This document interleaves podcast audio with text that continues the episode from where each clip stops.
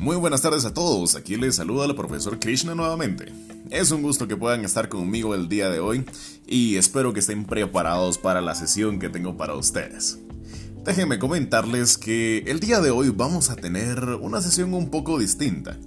En ella van a conocer un poquito más acerca de mí, también acerca de a qué me dedico, por supuesto no solamente a la locución, y además de esto, vamos a tocar un tema que va a ser de gran interés para todos mis compañeros a lo largo de la nación.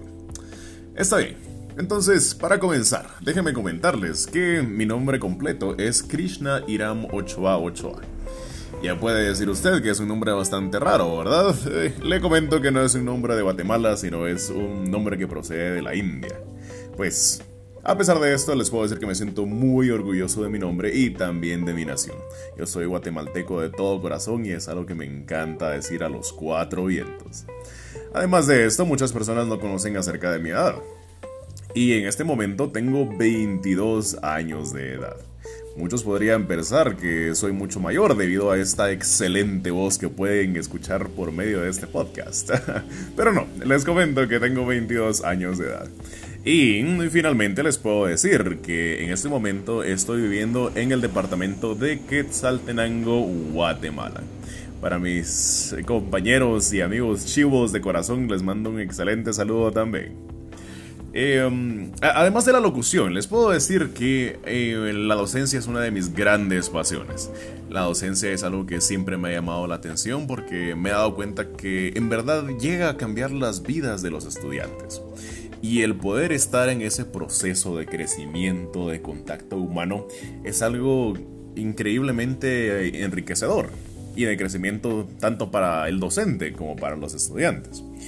Sin embargo, nos hemos encontrado con una barrera en este momento, una pared que parece gigantesca y que en muchas ocasiones no sabemos cómo sobrepasarla, ¿verdad?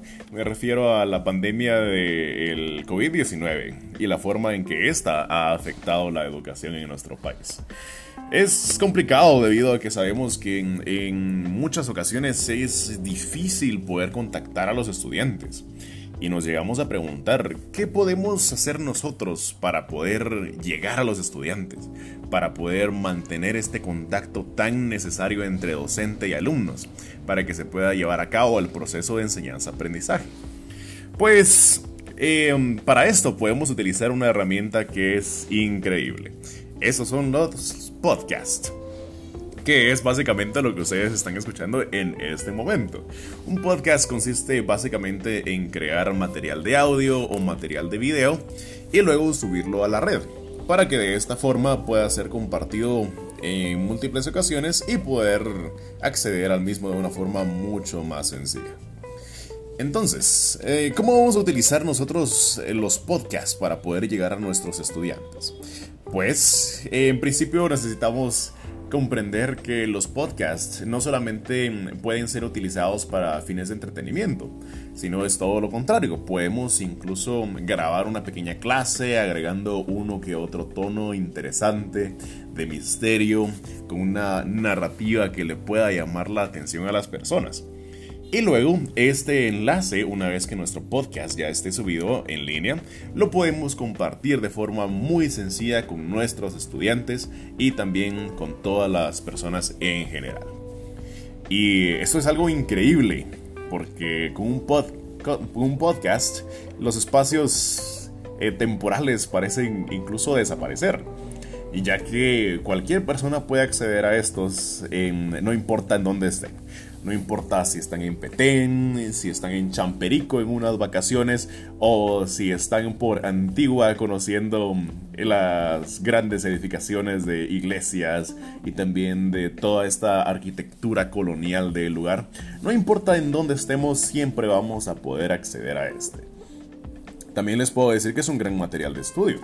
En ocasiones, los estudiantes pueden sentirse un tanto confundidos luego de recibir una clase si el docente ha mm, avanzado demasiado rápido o si simplemente el tema le ha costado al estudiante.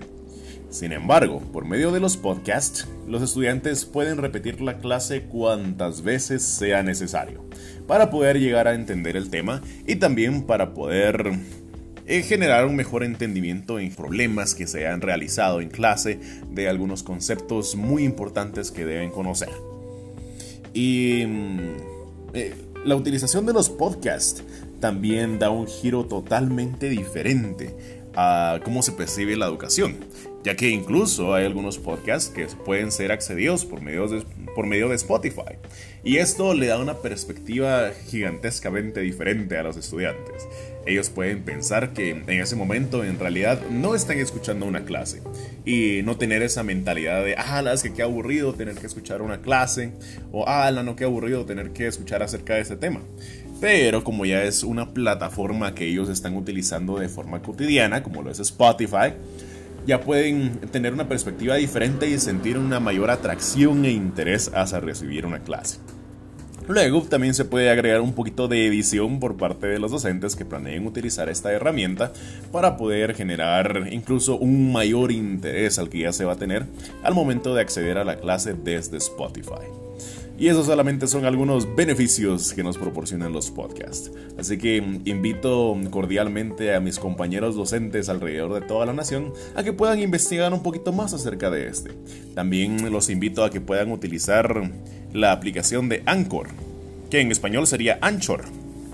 La pueden buscar en la Play Store, la pueden descargar, buscar algunos tutoriales en línea de cómo utilizarla para luego comenzar a dar sus clases de esta forma. Está bien, aquí se despide el profesor Krishna y espero que hayan disfrutado del podcast, del podcast de hoy.